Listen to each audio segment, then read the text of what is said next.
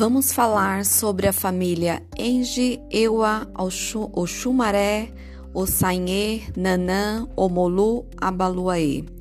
Omolu Abaluaê é o rei da terra. A sua vestimenta é feita de icó, uma fibra de ráfia extraída de Iji Ogoró. A palha da costa, elemento de grande significado ritual ritualístico, principalmente em ritos ligados à morte e ao sobrenatural. Sua presença indica que algo deve, ser, deve ficar oculto. Compostos de duas partes, o filá e o azé, a primeira parte, a de cima, cobre a cabeça, é uma espécie de capuz trançado de palha da costa. Acrescido de palhas em toda a sua volta que passam da cintura, o azé, seu assó e có, roupa de palha, é uma saia de palha da costa que vai até os pés, em alguns casos, em outros, acima dos joelhos. Por baixo desta saia vai um chocotó, espécie de calça, também chamado calçulu em que oculta o mistério da morte e do renascimento. Nesta vestimenta acompanha algumas cabaças penduradas, onde supostamente carrega seus remédios.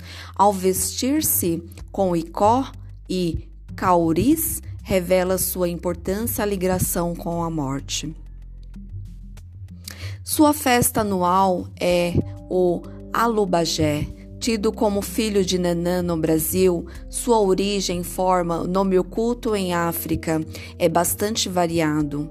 De acordo com a região, essa variação de nomes é em conformidade com a região.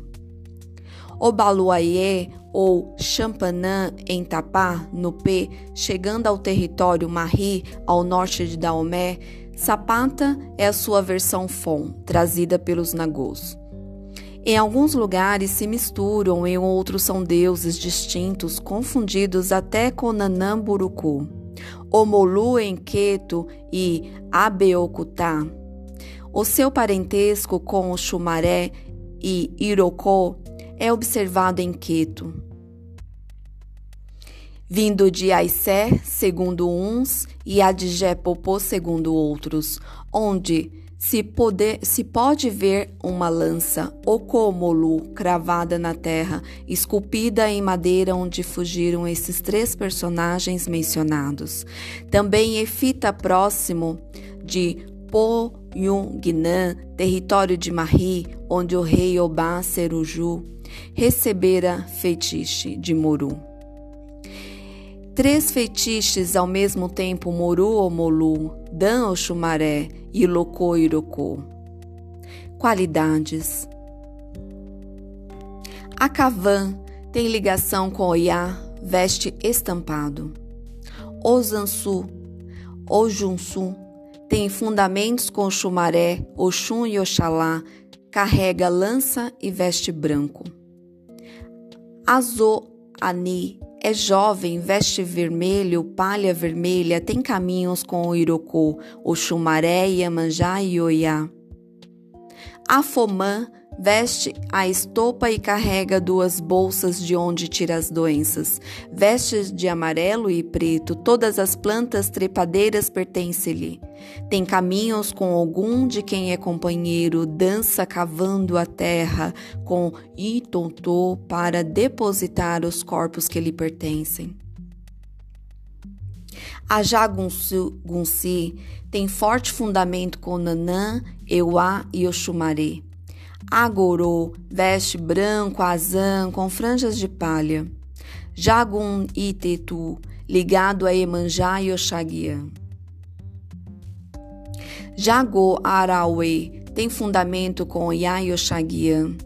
Jagum Ajoji, Ajoji ou Seiji tem fundamento com Ogum, Oxaquiã e Exu. Jagum Agbá tem fundamento com Oxalufã e Emanjá. Jagum e Itumbé têm caminhos com Xaguiã, Airá e Oxalufã. Não come feijão preto e é o único que come igbim, caracol. Jagum, Igboná ou Topodum, ligação com Obá, Airá e Oxaguiã. Jagum Odé ou Ipopó, ligação com Ilé, Logum, Ogum e Oxaguiã. Dizem que são 14 qualidades ou caminhos de Obaluaê, Omolu, Jagum, Saquipatá e sete delas são Jagum. Teremos ainda vários nomes, títulos e qualidades parecidas. Alagbá, Jambelé, Paru, Polibogi, Acaregebé, Aruagé, Arroié, Olutapá, Sapatá, Ainon, Uari, Uairum, Chapanã, Itotó, Avimagi, etc. Salve, Albanda, salve!